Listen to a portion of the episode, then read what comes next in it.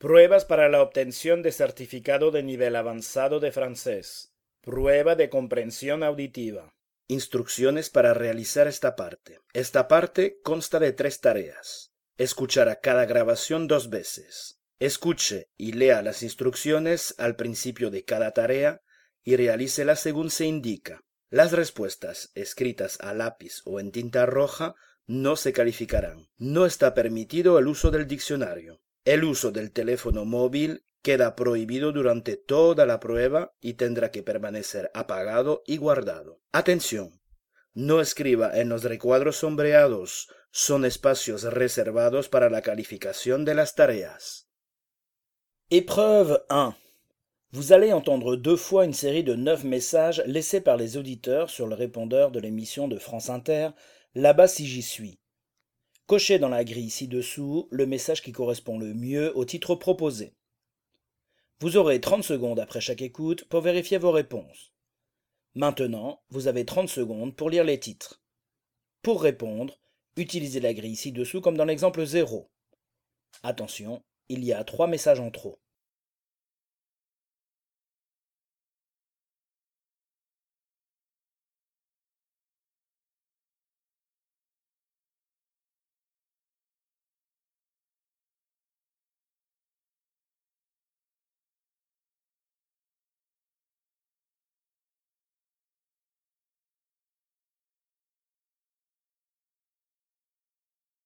Première écoute.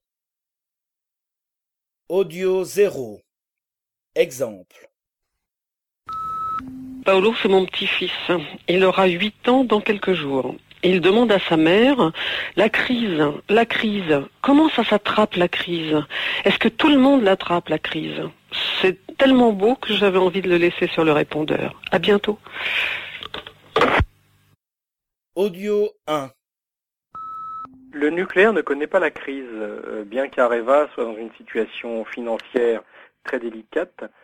Sa dirigeante euh, a été augmentée de 33% et le numéro 2 de 32%, un petit pourcent moins. Plus 33%, ce qui fait 919 000 euros par an et 700 000 euros pour le numéro 2. C'est pas mal. euh, si c'est ça la crise, que ça continue. Hein. Salut. Audio 2. Oui, bonjour. Euh, J'appelle pour annoncer le repère de Montpellier qui aura lieu ce soir, euh, comme d'habitude, au Dôme, qui fait l'angle de l'avenue Gambetta et du boulevard Clémenceau. Donc c'est à 20h et, euh, et voilà, on vous attend nombreux. On traitera, comme les fois précédentes plus ou moins, du thème de la lutte des classes et de son actualité concrète. Je vous embrasse, au revoir. Audio 3. Oui, bonjour, je viens d'entendre l'émission sur les anifs, ça remonte le moral. Mais ceux qui ont raison, c'est les Guadeloupéens. J'ai vu sur France 3 que ça fait 10 jours que c'est en grève générale et que malgré les pénuries d'essence et de nourriture, les gens soutiennent la grève. Alors, quand, quand est-ce qu'on fait comme eux? Allez, au revoir, bon courage. Audio 4. Une ordonnance de Charles IX en 1564 reporta au 1er janvier le début de l'année qui auparavant était fixé au 1er avril. Les étrennes passèrent donc au 1er janvier et il ne resta plus pour le 1er avril que des cadeaux simulés ou des envois de faux messages. Finalement, comme à cette époque de l'année le soleil vient de quitter le signe zodiacal des poissons, on donna à ces faux cadeaux le nom de poisson d'avril. Merci à tous, c'était Pascal Dumont. Audio 5. Bonjour à tous les auditeurs. J'appelle pour dire que je suis vraiment mais écœurée. Euh, ça fait 15 jours que en Guadeloupe tout est paralysé. Il n'y avait plus une goutte d'essence, euh, à part pour les véhicules prioritaires. Les rayons sont vides. Euh, on a du mal à se fournir en vivre. On arrive à manger, mais quand même, c'est pas la vie d'habitude. Et on a eu quelques secondes dans le journal de France 2, dans la à la, je suis désolée, je suis émue, mais à, la rubrique Monde. Audio 6. Oui, bonjour à tous. Eh ben, C'était pour dire euh, à tous les chômeurs de faire attention, à pas trop travailler. Parce que euh, j'ai bossé 15 heures le mois dernier, j'ai gagné 116,25 euros. Et les acédiques me demandent de rembourser 164,70 euros. Voilà. Donc, euh, si j'étais resté chômeur tout le mois, euh, voilà, j'aurais rien eu à rembourser. Et là, pour avoir gagné 116 euros, j'en ai 164. Audio 7. Bonjour, là-bas c'est J'y suis. Alors voilà, euh, à l'heure où on critique les stocks options, les parachutes dorés et tout ça, eh bien moi je reçois aujourd'hui une lettre de mon employeur qui me m'assigne un emploi fictif. C'est royal, non? Alors je vous lis. Vous n'aurez plus à vous rendre à votre poste de travail, dispense d'activité au titre de laquelle nous vous maintiendrons et vous verserons mensuellement votre rémunération. Alors voilà, je tombe des nues. Ça fait cinq ans que je travaille dans cet établissement. Pour la petite histoire, c'est un hôpital psychiatrique. Merci, au revoir. Audio 8. Bonjour, c'est Diane de Lausanne. Notre repère se tiendra ce jeudi 2 avril à 20h au café Le Milan, sous gare à Lausanne. Pour le moment, aucun thème de discussion n'est fixé, mais toutes les bonnes idées sont les bienvenues, évidemment, pour parler du monde comme il ne va pas, et donc réfléchir à le refaire. À jeudi, 20h, au Milan, à Lausanne.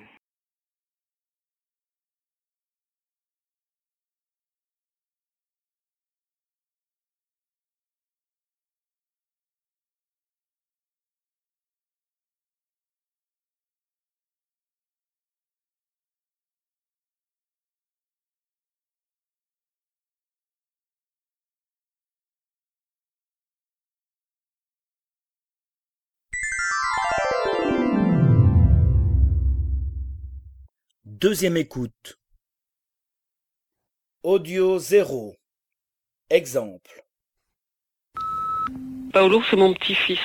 Il aura 8 ans dans quelques jours. Il demande à sa mère, la crise, la crise, comment ça s'attrape la crise? Est-ce que tout le monde l'attrape la crise? C'est tellement beau que j'avais envie de le laisser sur le répondeur. À bientôt. Audio 1. Le nucléaire ne connaît pas la crise, euh, bien qu'Areva soit dans une situation financière très délicate. Sa dirigeante euh, a été augmentée de 33% et le numéro 2 de 32%, un petit pourcent moins. Plus 33%, ce qui fait 919 000 euros par an et 700 000 euros pour le numéro 2. C'est pas mal. euh, si c'est ça la crise, que ça continue. Hein. Salut. Audio 2. Oui, bonjour. Euh, J'appelle pour annoncer le repère de Montpellier qui aura lieu ce soir, euh, comme d'habitude, au Dôme, qui fait l'angle de l'avenue Gambetta et du boulevard Clémenceau. Donc c'est à 20h et, euh, et voilà, on vous attend nombreux. On traitera, comme les fois précédentes plus ou moins, du thème de la lutte des classes et de son actualité concrète. Je vous embrasse, au revoir. Audio 3. Oui, bonjour, je viens d'entendre l'émission sur les manifs, ça remonte le moral.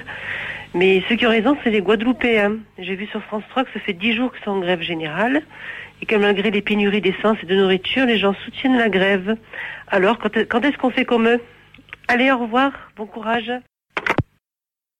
Audio 4. Une ordonnance de Charles IX en 1564 reporta au 1er janvier le début de l'année qui auparavant était fixé au 1er avril. Les étrennes passèrent donc au 1er janvier et il ne resta plus pour le 1er avril que des cadeaux simulés ou des envois de faux messages. Finalement, comme à cette époque de l'année le soleil vient de quitter le signe zodiacal des poissons, on donna à ces faux cadeaux le nom de poissons d'avril. Merci à tous, c'était Pascal Dumont. Audio 5. Bonjour à tous les auditeurs. J'appelle pour dire que je suis vraiment mais écœurée.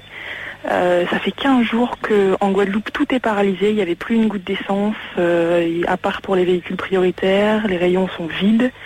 Euh, on a du mal à se fournir euh, en vivre. On arrive à manger, mais quand même, c'est pas la vie d'habitude. Et on a eu quelques secondes dans le journal de France 2, dans la répli, à la, je suis désolée, je suis émue, mais à, la rubrique Monde. Audio 6.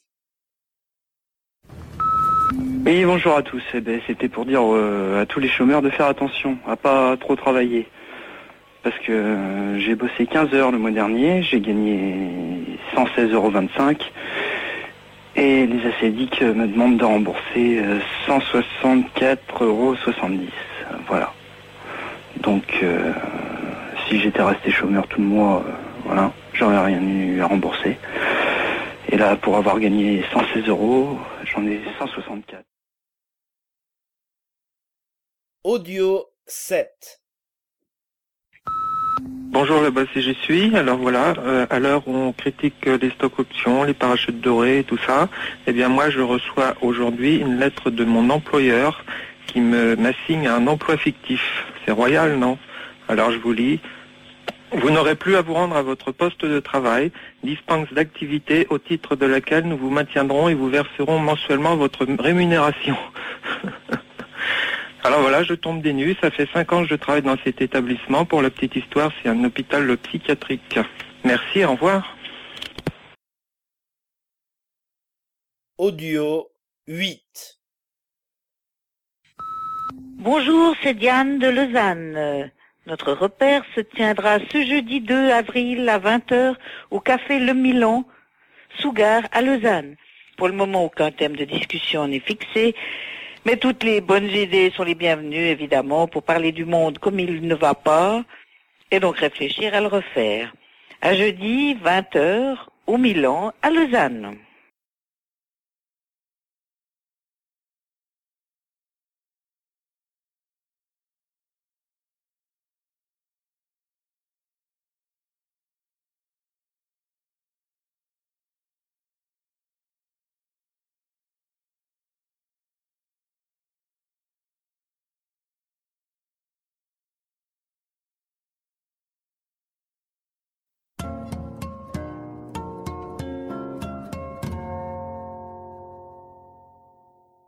Fin de l'épreuve. Épreuve 2. Vous allez entendre deux fois trois reportages de la radio française. Répondez par vrai, faux ou non mentionné en fonction de ce que vous entendez. Pour répondre, utilisez les grilles ci-dessous comme dans l'exemple 0. Vous aurez 30 secondes après chaque écoute pour vérifier vos réponses. Avant la première écoute de chaque document, vous disposerez de 30 secondes pour lire les affirmations.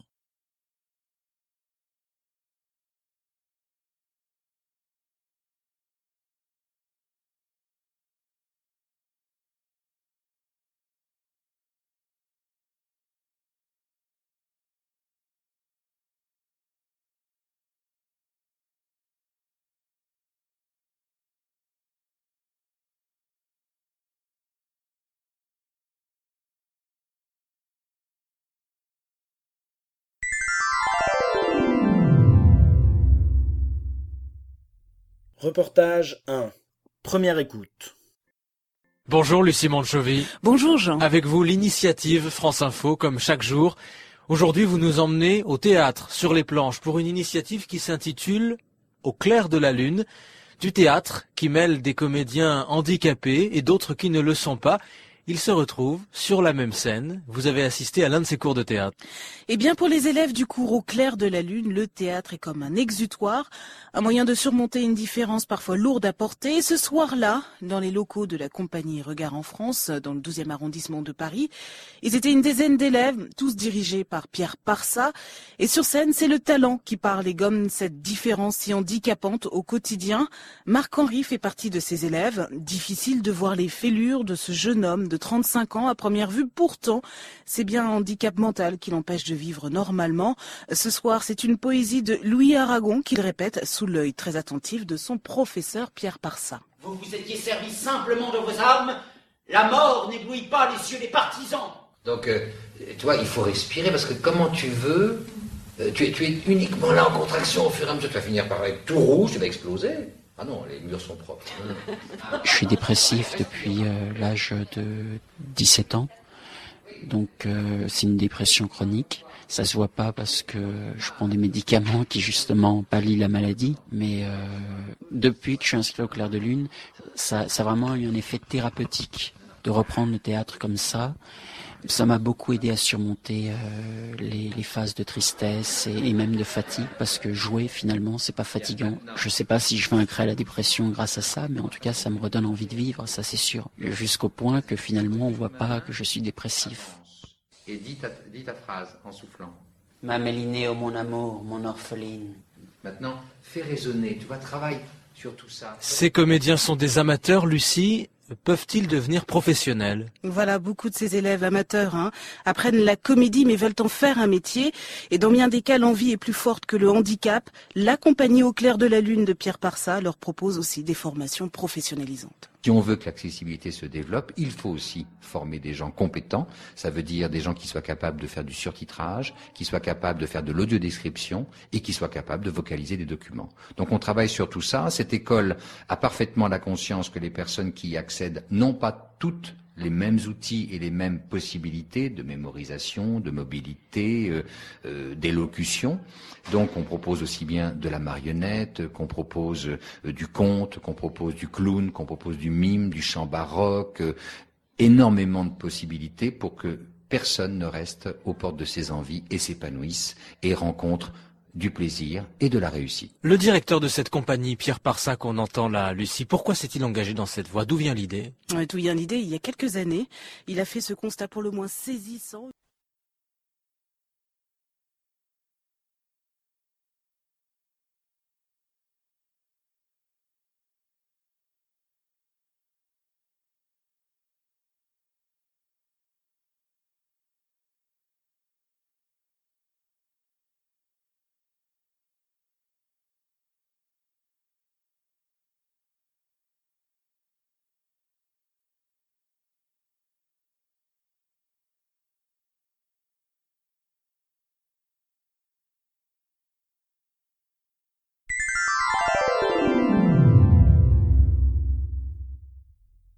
Reportage 1.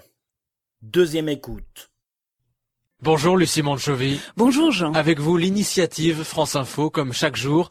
Aujourd'hui vous nous emmenez au théâtre, sur les planches, pour une initiative qui s'intitule Au clair de la lune, du théâtre qui mêle des comédiens handicapés et d'autres qui ne le sont pas ils se retrouvent sur la même scène. Vous avez assisté à l'un de ces cours de théâtre. Eh bien, pour les élèves du cours au clair de la lune, le théâtre est comme un exutoire, un moyen de surmonter une différence parfois lourde à porter. Et ce soir-là, dans les locaux de la compagnie Regard en France, dans le 12e arrondissement de Paris, ils étaient une dizaine d'élèves, tous dirigés par Pierre Parsa. Et sur scène, c'est le talent qui parle et gomme cette différence si handicapante au quotidien. Marc-Henri fait partie de ces élèves. Difficile de voir les fêlures de ce jeune homme 35 ans à première vue. Pourtant, c'est bien un handicap mental qui l'empêche de vivre normalement. Ce soir, c'est une poésie de Louis Aragon qu'il répète sous l'œil très attentif de son professeur Pierre Parsa. Vous vous étiez servi simplement de vos armes. La mort n'éblouit pas les yeux des partisans. Donc, euh, tu vois, il faut respirer parce que comment tu veux, euh, tu, es, tu es uniquement là en contraction au fur et à mesure. Tu vas finir par être tout rouge, tu vas exploser. Ah non, les murs sont propres. Je suis dépressif depuis euh, l'âge de 17 ans. Donc euh, c'est une dépression chronique. Ça se voit pas parce que je prends des médicaments qui justement pallient la maladie. Mais euh, depuis que je suis inscrit au clair de lune, ça, ça a vraiment eu un effet thérapeutique de reprendre le théâtre comme ça. Ça m'a beaucoup aidé à surmonter euh, les, les, phases de tristesse et, et, même de fatigue parce que jouer finalement c'est pas fatigant. Je sais pas si je vaincrai la dépression grâce à ça, mais en tout cas ça me redonne envie de vivre, ça c'est sûr. Jusqu'au point que finalement on voit pas que je suis dépressif. Et dis ta, dis ta phrase en soufflant. Ma Mélinéo, mon amour, mon orpheline. Maintenant, fais résonner, tu vois, travaille sur tout ça. Ces comédiens sont des amateurs, Lucie peuvent-ils devenir professionnels? Voilà, beaucoup de ces élèves amateurs hein, apprennent la comédie mais veulent en faire un métier. Et dans bien des cas, l'envie est plus forte que le handicap. La compagnie Au clair de la lune de Pierre Parsa leur propose aussi des formations professionnalisantes. Si on veut que l'accessibilité se développe, il faut aussi former des gens compétents. Ça veut dire des gens qui soient capables de faire du surtitrage, qui soient capables de faire de l'audiodescription et qui soient capables de vocaliser des documents. Donc on travaille sur tout ça. Cette école a parfaitement la conscience que les personnes qui y accèdent n'ont pas toutes les mêmes outils et les mêmes possibilités de mémorisation, de mobilité, euh, euh, d'élocution. Donc on propose aussi bien de la marionnette, qu'on propose euh, du conte, qu'on propose du clown, qu'on propose du mime, du chant baroque, énormément de possibilités pour que personne ne reste aux portes de ses envies et s'épanouisse et rencontre du plaisir et de la réussite. Le directeur de cette compagnie, Pierre Parsac, qu'on entend là, Lucie, pourquoi s'est-il engagé dans cette voie? D'où vient l'idée? D'où vient l'idée? Il y a quelques années, il a fait ce constat pour le moins saisissant.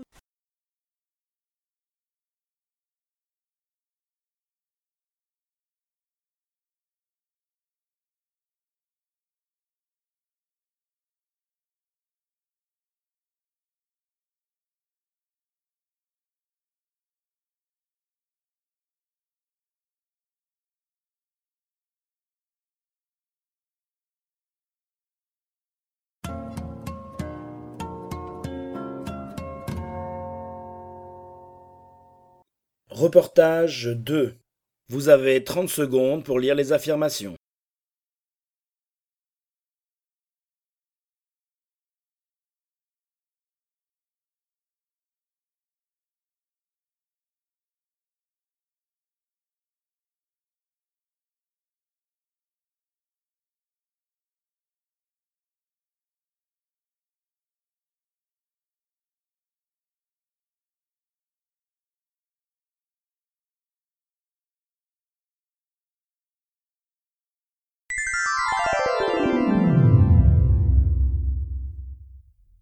Reportage 2. Première écoute. Bonjour Pascal Leguerne. Bonjour Jean Lémarie. Tout comprendre jour après jour, ou en tout cas essayer de tout comprendre. C'est ce qu'on fait ensemble à, cette heure-ci. Nous allons parler aujourd'hui d'un sujet très concret. Là, on est vraiment dans la vie quotidienne. On va parler des crèches d'entreprise, un moyen auquel on ne pense pas forcément pour faire garder son enfant. Et quelquefois, il y a urgence. Et la crèche d'entreprise répond au mode de garde rêvé des parents qui travaillent. Pour l'entreprise, c'est une bonne façon de montrer une image citoyenne d'elle-même, mais aussi de résoudre les problèmes d'absentéisme. Nous en point sur ce sujet avec Nathalie Brossette. Bonjour. Bonjour, Pascal Legarne. Bonjour. Bonjour. Vous êtes fondatrice de l'agence événementielle qu'il a là-haut et initiatrice de la journée de la famille en entreprise. Pour les entreprises, une crèche d'entreprise est une bonne façon d'aider à mettre en place l'équilibre hein, entre vie professionnelle et, vie privée de leurs salariés. En effet, les crèches d'entreprise sont une réponse vraiment efficace pour toute société donc soucieuse du bien-être et du confort de vie de son personnel. Soumise aux mêmes réglementations que les crèches municipales et les crèches d'entreprise, c'est vraiment une solution idéale en fait pour faciliter la vie entre euh, donc la vie privée des salariés et leur vie professionnelle. Il y a beaucoup de crèches euh, d'entreprise aujourd'hui en France Alors on en dénombre euh, encore très peu. En 2003, il y en a eu à peu près 224 hein, sur une population quand même qui effectivement plus de 60 millions, c'est très peu. Ah oui, c'est peu, oui. Voilà. Ça et a progressé ces dernières ça a progressé ces dernières années effectivement puisqu'il y a eu des lois surtout qui ont été votées. En quoi ça consiste précisément? Quelles sont les règles qui régissent ce mode d'accueil quand c'est dans une entreprise? En fait, c'est vraiment les mêmes règles que les crèches municipales. Mêmes règles. Mêmes règles. Mêmes contraintes Donc, également en termes d'hygiène, etc. Euh, en termes d'hygiène, en termes de formation du personnel également. Du coup, aucune contrainte pour les entreprises. Et combien d'enfants en moyenne dans ce type de crèche? Alors, ça peut être entre 20 et 60 enfants. Quels sont les avantages euh, de ce mode de garde pour euh, les parents et puis pour l'entreprise évidemment? En outre, l'emplacement de la crèche, généralement situé à proximité des entreprises, voire dans les locaux de l'entreprise pour les grands groupes, cela permet un gain de temps appréciable sur les trajets. C'est dans quel secteur les crèches d'entreprise? Alors, ça peut être aussi bien dans les PME que les grands groupes. On peut retrouver euh, Areva, beaucoup d'entreprises qui sont principalement à la défense, avec euh, des entreprises soit inter-entreprises avec une association avec les communes, soit privées et qui concernent effectivement que les salariés de la société. Donc Areva, vous avez également GDF Suez, vous avez également Roissy, vous avez euh, oui, on en a euh, depuis 2003 maintenant en augmentation. On est en chiffre à plus de 500 maintenant en 2010. Donc tout de même des grands groupes là qui ont les moyens aussi de mettre en place des structures. Vous parlez de géants. Absolument, en sachant qu'il ne faut pas oublier non plus les PME qui bénéficient eux aussi d'aide de l'État. Comment se déroule une, une journée en crèche d'entreprise? C'est comme les crèches classiques? Quels sont les horaires? Comment ça fonctionne? Non, justement, les horaires sont un petit peu plus adaptés aux horaires des salariés. Et vous pouvez retrouver même des crèches qui sont ouvertes 7 jours sur 7, comme on Ah oui. retrouve effectivement sur Roissy, puisque là, vous avez des horaires un petit peu de 3 Oui, des salariés qui peuvent travailler à n'importe quelle heure.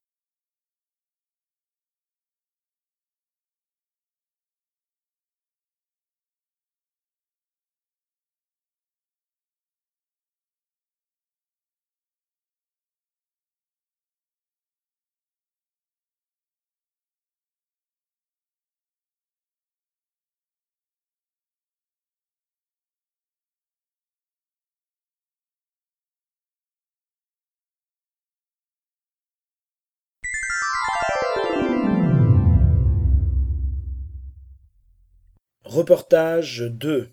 Deuxième écoute. Bonjour Pascal Le Guern. Bonjour Jean Lémarie. Tout comprendre jour après jour, ou en tout cas essayer de tout comprendre. C'est ce qu'on fait ensemble à, à cette heure-ci. Nous allons parler aujourd'hui d'un sujet très concret. Là, on est vraiment dans la vie quotidienne. On va parler des crèches d'entreprise, un moyen auquel on ne pense pas forcément pour faire garder son enfant. Et quelquefois, il y a urgence. Et la crèche d'entreprise répond au mode de garde rêvé des parents qui travaillent. Pour l'entreprise, c'est une bonne façon de montrer une image citoyenne d'elle-même, mais aussi de résoudre les problèmes d'absentéisme. Nous le point sur ce sujet avec Nathalie Brossette. Bonjour. Bonjour, Pascal Leguin, bonjour. Bonjour. Vous êtes fondatrice de l'agence événementielle Qu'il a là-haut et initiatrice de la journée de la famille en entreprise. Pour les entreprises, une crèche d'entreprise est une bonne façon d'aider à mettre en place l'équilibre hein, entre vie professionnelle et, vie privée de leurs salariés. En effet, les crèches d'entreprise sont une réponse vraiment efficace pour toute société donc soucieuse du bien-être et du confort de vie de son personnel. Soumises aux mêmes réglementations que les crèches municipales et les crèches d'entreprise, c'est vraiment une solution idéale en fait pour faciliter la vie entre euh, donc la vie privée des salariés et leur vie professionnelle. Il y a beaucoup de crèches euh, d'entreprise aujourd'hui en France Alors on en dénombre euh, encore très peu. En 2003, il y en a eu à peu près 224 hein, sur une population quand même qui est effectivement plus de 60 millions, c'est très peu. Ah oui, c'est peu, oui. Voilà. Ça a et progressé ces dernières ça années. a progressé ces dernières années effectivement puisqu'il y a eu des lois surtout qui ont été votées. En quoi ça consiste précisément? Quelles sont les règles qui régissent ce mode d'accueil quand euh, c'est dans une entreprise? En fait, c'est vraiment les mêmes règles que les crèches municipales. Mêmes règles. Mêmes règles. Même Donc, contraintes même également en termes d'hygiène, etc. euh, en termes d'hygiène, en termes de formation du personnel également. Du coup, aucune contrainte pour les entreprises. Et combien d'enfants en moyenne dans ce type de crèche? Alors, ça peut être entre 20 et 60 enfants. Quels sont les avantages euh, de ce mode de garde pour euh, les parents et puis pour l'entreprise évidemment?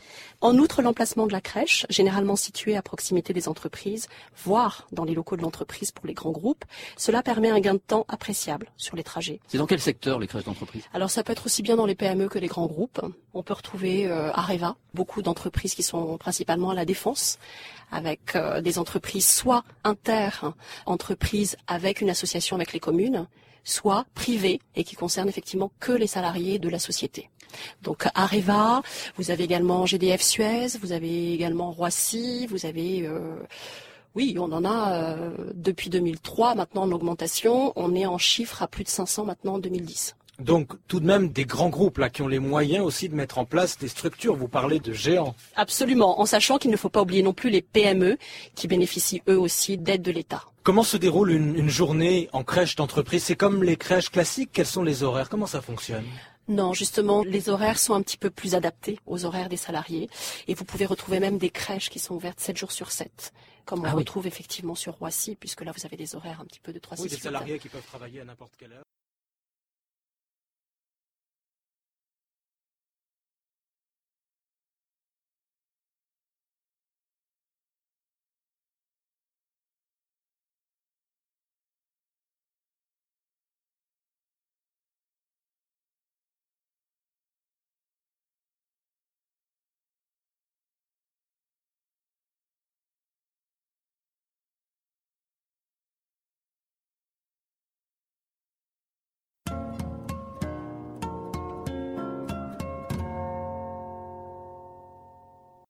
Reportage 3. Vous avez 30 secondes pour lire les affirmations.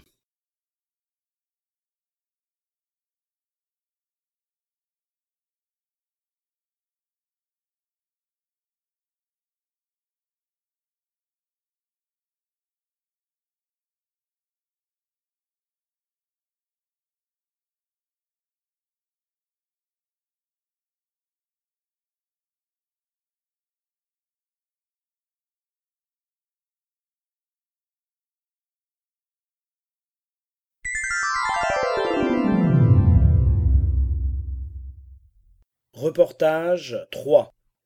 Première écoute.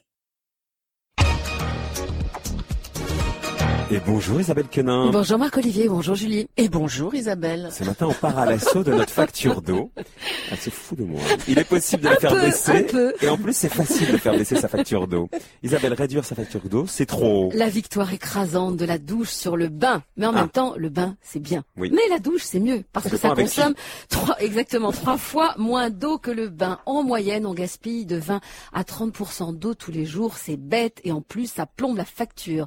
Déjà, on va commencer par regarder son compteur d'eau. Si quand vous ne consommez rien, le compteur tourne, c'est pas bon signe. Ça veut dire qu'il y a une fuite, pas toujours décelable.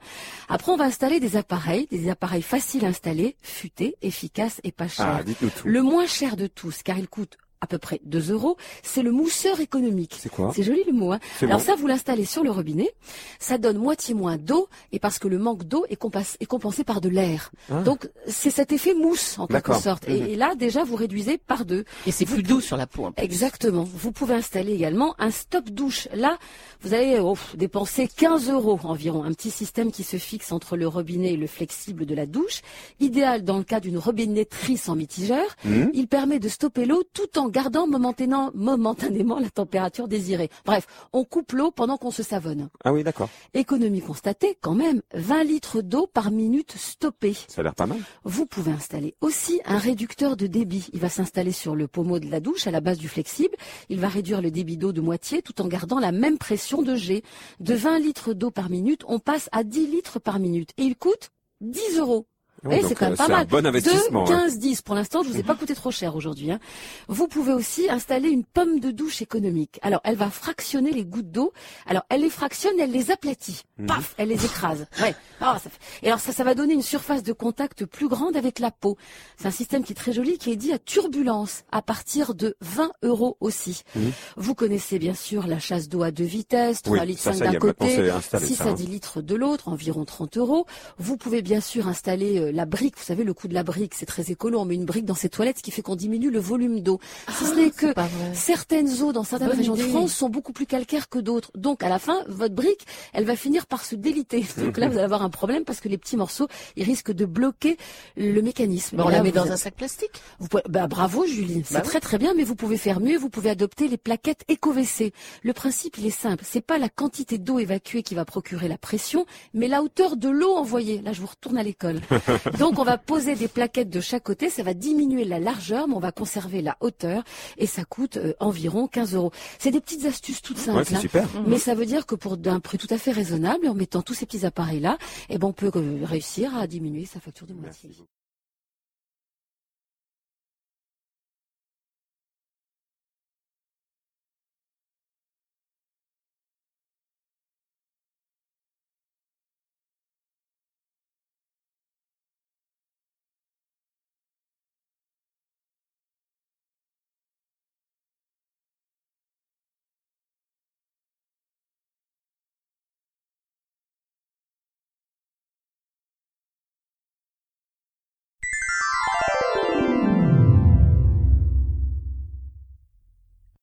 Reportage 3. Deuxième écoute. Et bonjour Isabelle Quenin. Bonjour Marc-Olivier, bonjour Julie. Et bonjour Isabelle. Ce matin, on part à l'assaut de notre facture d'eau. Elle se fout de moi. Il est possible de la Un faire peu, un baisser. peu. Et en plus, c'est facile de faire baisser sa facture d'eau. Isabelle, réduire sa facture d'eau, c'est trop. La victoire écrasante de la douche sur le bain. Mais en Ah. même temps, le bain, c'est bien. Oui. Mais la douche, c'est mieux. Parce que ça consomme trois, exactement trois fois moins d'eau que le bain. En moyenne, on gaspille de 20 à 30% d'eau tous les jours. C'est bête. Et en plus, ça plombe la facture. Déjà, on va commencer par regarder son compteur d'eau. Si quand vous ne consommez rien, le compteur tourne, c'est pas bon signe. Ça veut dire qu'il y a une fuite, pas toujours décelable. Après, on va installer des appareils, des appareils faciles à installer, futés, efficaces et pas chers. Ah, tout. Le moins cher de tous, car il coûte à peu près 2 euros, c'est le mousseur économique. C'est quoi? C'est joli le mot. Hein Alors bon. ça, vous l'installez sur le robinet. Ça donne moitié moins d'eau et parce que le manque d'eau est, compensé par de l'air. Ah. Donc c'est cet effet mousse en quelque sorte. Et, Mhm. et là déjà vous réduisez par deux. Et c'est plus doux sur la peau. en plus. Exactement. Vous pouvez installer également un stop douche. Là, vous allez oh, dépenser 15 euros environ. Un petit système qui se fixe entre le robinet et le flexible de la douche. Idéal dans le cas d'une robinetterie sans mitigeur. Mhm. Il permet de stopper l'eau tout en gardant momentanément, momentanément la température désirée. Bref, on coupe l'eau pendant qu'on se savonne. Ah oui, d'accord. Économie constatée quand même, 20 litres d'eau par minute stoppée. Ça a l'air pas mal. Vous pouvez installer aussi un réducteur de débit. Il va s'installer sur le pommeau de la douche à la base du flexible. Il va réduire le débit d'eau de moitié tout en gardant la même pression de jet. De 20 litres d'eau par minute, on passe à 10 litres par minute. Et il coûte 10 euros. Oui, c'est quand même euh, pas c'est un mal. bon investissement, De hein. 15, 10. Pour l'instant, je vous ai pas coûté trop cher aujourd'hui. hein. Vous pouvez aussi installer une pomme de douche économique. Alors, elle va fractionner les gouttes d'eau. Alors, elle les fractionne, elle les aplatit. Mhm. Paf, elle les écrase. Ouais. Ah, ça fait- Et alors, ça, ça va donner une surface de contact plus grande avec la peau. C'est un système qui est très joli, qui est dit à turbulence, à partir de 20 euros aussi. Mhm. Vous connaissez bien sûr la chasse d'eau à deux vitesses, 3 Oui, litres ça, 5 ça y d'un côté, c'est installé, 6 ça, à hein. 10 litres de l'autre, environ 30 euros. Vous pouvez bien sûr installer euh, la brique, vous savez le coût de la brique, c'est très écolo, on met une brique dans ses toilettes, ce qui fait qu'on diminue le volume d'eau. Si ce n'est que certaines eaux dans certaines Bonne régions de. France sont beaucoup plus calcaires que d'autres. Donc à la fin, votre brique, elle va finir par se déliter. Donc là, vous allez avoir un problème parce que les petits morceaux, ils risquent de bloquer le mécanisme. Mais on Et la là, met dans avez- un sac plastique? vous pouvez- bah, bravo Julie, c'est Bah oui. très très bien, mais vous pouvez faire mieux. Vous pouvez adopter les plaquettes éco-WC. Le principe il est simple, c'est pas la quantité d'eau évacuée qui va procurer la pression, mais la hauteur de l'eau envoyée. Là, je vous retourne à l'école. Donc on va poser des plaquettes de chaque côté, ça va diminuer la largeur, mais on va conserver la hauteur, et ça coûte euh, environ 15 euros. C'est des petites astuces toutes simples, Ouais, c'est hein. super. mais ça veut dire que pour d'un prix tout à fait raisonnable, en mettant tous ces petits appareils là, eh ben on peut euh, réussir à diminuer sa facture de moitié.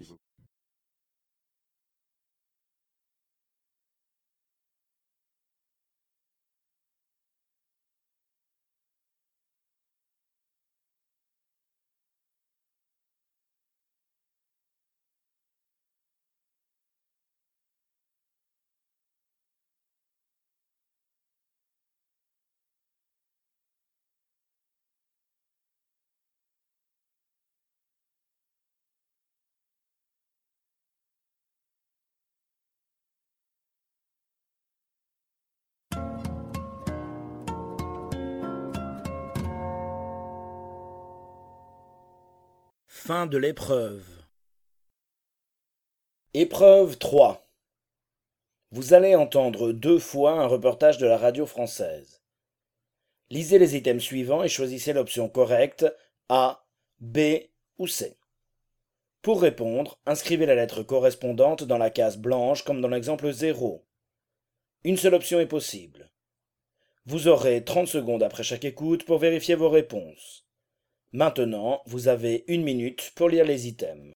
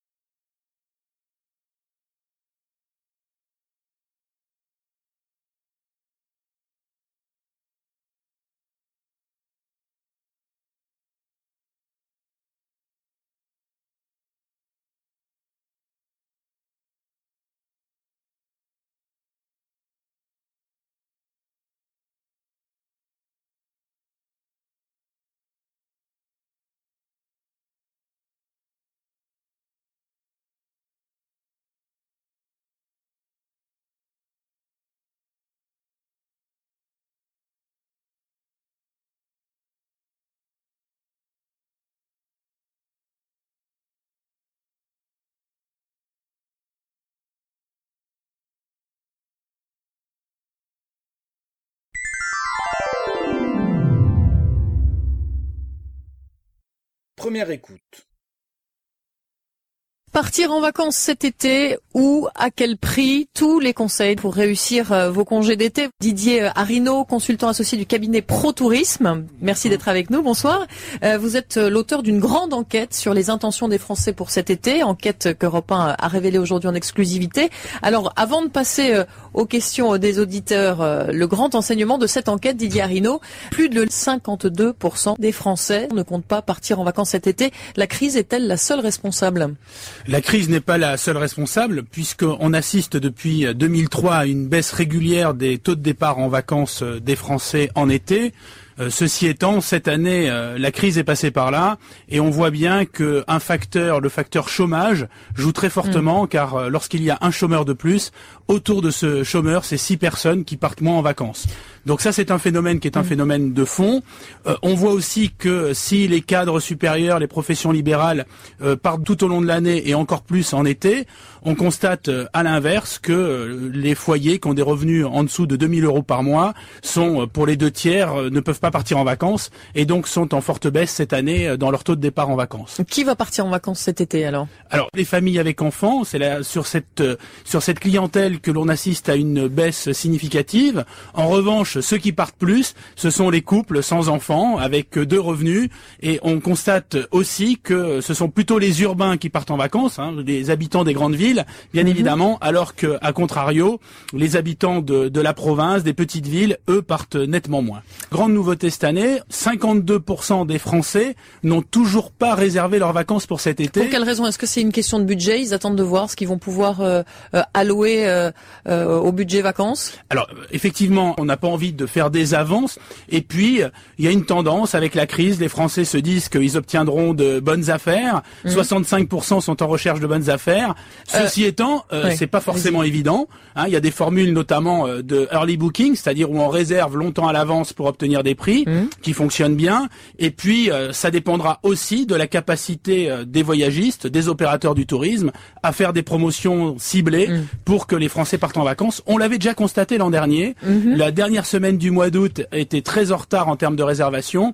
Les voyagistes ont fait de grosses opérations de promotion et les Français ont réagi. Un grosso modo, quand on fait 20% de promotion, on a 40% d'appels en plus, 40% de mhm. promotion, 80% d'appels en plus. Oui, ça me paraît clair. Alors euh, deux, deux questions encore euh, rapides. Euh, quel est quel est l'endroit privilégié, non pas la destination, mais l'endroit? Est-ce qu'on va à l'hôtel? Est-ce qu'on va faire du camping? Est-ce qu'on va dans des résidences de tourisme? Et autre question, quel est, si vous avez une idée, le budget euh, moyen que les Français euh, bah, vont, vont allouer à leurs vacances pour cet été Alors, le, le, budget moyen, on va commencer par le budget moyen, c'est un peu plus de 1900 euros euh, pour les vacances mmh. pour une famille de quatre personnes, avec le poste euh, hébergement qui pèse pour un peu plus de 40%. pardon, 1900 euros, c'est une grosse somme dans l'absolu. Est-ce que pour une famille de quatre personnes, c'est beaucoup? Oui, c'est beaucoup d'argent. Tout le monde. Non, c'est beaucoup d'argent, mais est-ce que je veux dire, c'est, quand je dis c'est beaucoup, est-ce que c'est une somme euh, suffisante pour passer de bonnes euh, vacances, euh, une famille de quatre, ou est-ce que vous considérez que c'est un budget bas? Alors, c'est une somme suffisante. Bien évidemment, tout le monde aimerait avoir un budget supplémentaire. C'est un budget suffisant, mais avec un, un, phénomène qui est un phénomène de fond. Les Français ne veulent pas renoncer à la qualité de leurs vacances et notamment à la qualité de l'hébergement. Mhm. Donc, ils ont tendance à raccourcir le séjour euh, pour euh, essayer d'économiser sur le budget, mais tout en conservant la qualité. ils recherchent aussi, et on voit que c'est un phénomène très fort, d'avoir tout sur place, tout compris, mhm. et ça fait le lien donc avec le type d'hébergement qui progresse cette année. C'est plutôt le camping, des campings plus haut de gamme. En revanche, sur les autres formes d'hébergement, notamment l'hébergement sec, mhm. on a une très forte baisse. Et, euh, Hébergement, puis après on voit sur place qu'on fait. Hein, et après on voit mm. sur place ce que l'on fait. D'ailleurs, tendance générale, on a des Français qui ne renoncent pas à la qualité de l'hébergement. En revanche, ils font attention aux dépenses annexes. On conserve l'essentiel et on élimine le superflu. Euh, voilà pour cette grande enquête Europe Pro Tourisme. Les experts européens reviennent juste après la pause. À tout de suite.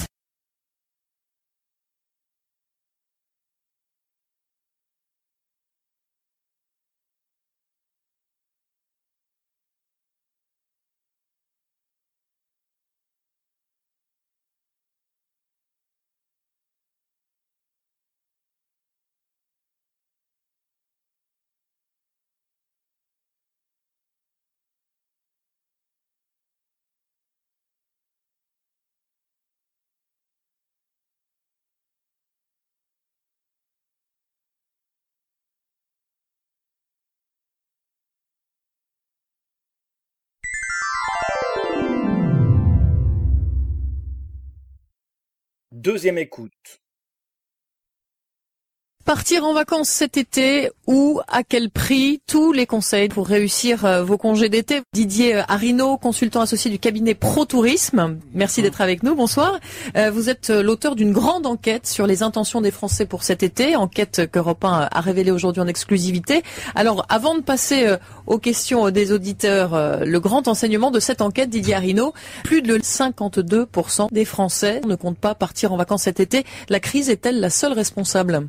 La crise n'est pas la seule responsable, puisqu'on assiste depuis 2003 à une baisse régulière des taux de départ en vacances des Français en été. Euh, ceci étant, cette année, euh, la crise est passée par là et on voit bien qu'un facteur, le facteur chômage, joue très fortement mm. car euh, lorsqu'il y a un chômeur de plus, autour de ce chômeur, c'est six personnes qui partent moins en vacances. Donc ça, c'est un phénomène qui est un mm. phénomène de fond. on voit aussi que si les cadres supérieurs, les professions libérales partent tout au long de l'année et encore plus en été, on constate à l'inverse que les foyers qui ont des revenus en dessous de 2000 euros par mois sont, pour les deux tiers, ne peuvent pas partir en vacances et donc sont en forte baisse cette année euh, dans leur taux de départ en vacances. Qui va partir en vacances cet été alors? Alors les familles avec enfants, c'est là sur cette euh, sur cette clientèle que l'on assiste à une baisse significative. En revanche, ceux qui partent plus, ce sont les couples sans enfants avec deux revenus et on constate aussi que ce sont plutôt les urbains qui partent en vacances, hein, les habitants des grandes villes, bien mhm. évidemment, alors que à contrario, les habitants de, de la province, des petites villes, eux partent nettement moins. Grande nouveauté cette année, 52% des Français n'ont toujours pas réservé leurs vacances pour cet été. Pour quelle raison? Est-ce que c'est une question de budget? Ils attendent de voir ce qu'ils vont pouvoir euh, euh, allouer euh, au budget vacances? Alors, effectivement, on n'a pas envie de faire des avances. Et puis, il y a une tendance avec la crise. Les Français se disent qu'ils obtiendront de bonnes affaires. 65% mmh. sont en recherche de bonnes affaires. Ceci étant, c'est pas forcément évident. Hein. il y a des formules notamment de early booking, c'est-à-dire où on réserve longtemps à l'avance pour obtenir des prix Mmh. qui fonctionne bien. Et puis, euh, ça dépendra aussi de la capacité euh, des voyagistes, des opérateurs du tourisme, à faire des promotions ciblées mmh. pour que les Français partent en vacances. On l'avait déjà constaté l'an dernier. Mmh. La dernière semaine du mois d'août était très en retard en termes de réservation. Les voyagistes ont fait de grosses opérations de promotion et les Français ont réagi. Un grosso modo, quand on fait 20% de promotion, on a 40% d'appels en plus, 40% de promotion, 80% d'appels en plus. Oui, ça me paraît clair. Alors, euh, deux, deux questions encore rapide. Euh, quel est euh, quel est l'endroit privilégié, non pas la destination, mais l'endroit? Est-ce qu'on va à l'hôtel? Est-ce qu'on va euh, faire du camping? Est-ce qu'on va dans des résidences de tourisme? Et autre question, quel est, si vous avez une idée, le budget moyen que les Français bah, vont, vont allouer à leurs vacances pour cet été? Alors le, le, budget moyen, on va commencer par le budget moyen, c'est un peu plus de 1900 euros pour les vacances mmh. pour une famille de quatre personnes, avec le poste hébergement qui pèse pour un peu plus de 40%. Euh, pardon, 1900 euros, c'est une grosse somme dans l'absolu. Est-ce que pour une famille de quatre personnes, c'est beaucoup? Oui, c'est beaucoup d'argent. Tout le monde. Non, c'est beaucoup d'argent, mais est-ce que je veux dire, c'est, quand je dis c'est beaucoup, est-ce que c'est une somme euh, suffisante pour passer de bonnes euh, vacances, euh, une famille de quatre, ou est-ce que vous considérez que c'est un budget bas? Alors, c'est une somme suffisante. Bien évidemment, tout le monde aimerait avoir un budget supplémentaire. C'est un budget suffisant, mais avec un, un, phénomène qui est un phénomène de fond. Les Français ne veulent pas renoncer à la qualité de leurs vacances et notamment à la qualité de l'hébergement. Mhm. Donc, ils ont tendance à raccourcir le séjour euh, pour euh, essayer d'économiser sur le budget, mais tout en conservant la qualité.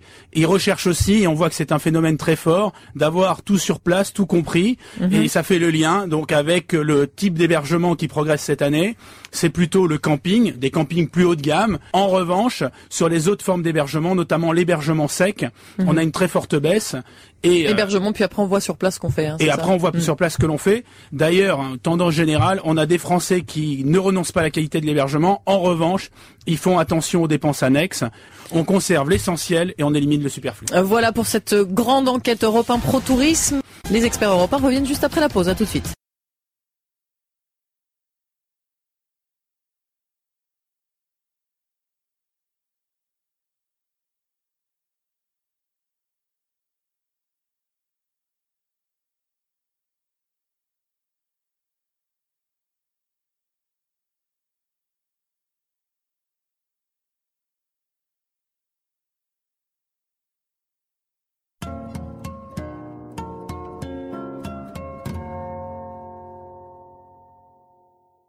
Fin de l'épreuve. Fin de l'examen.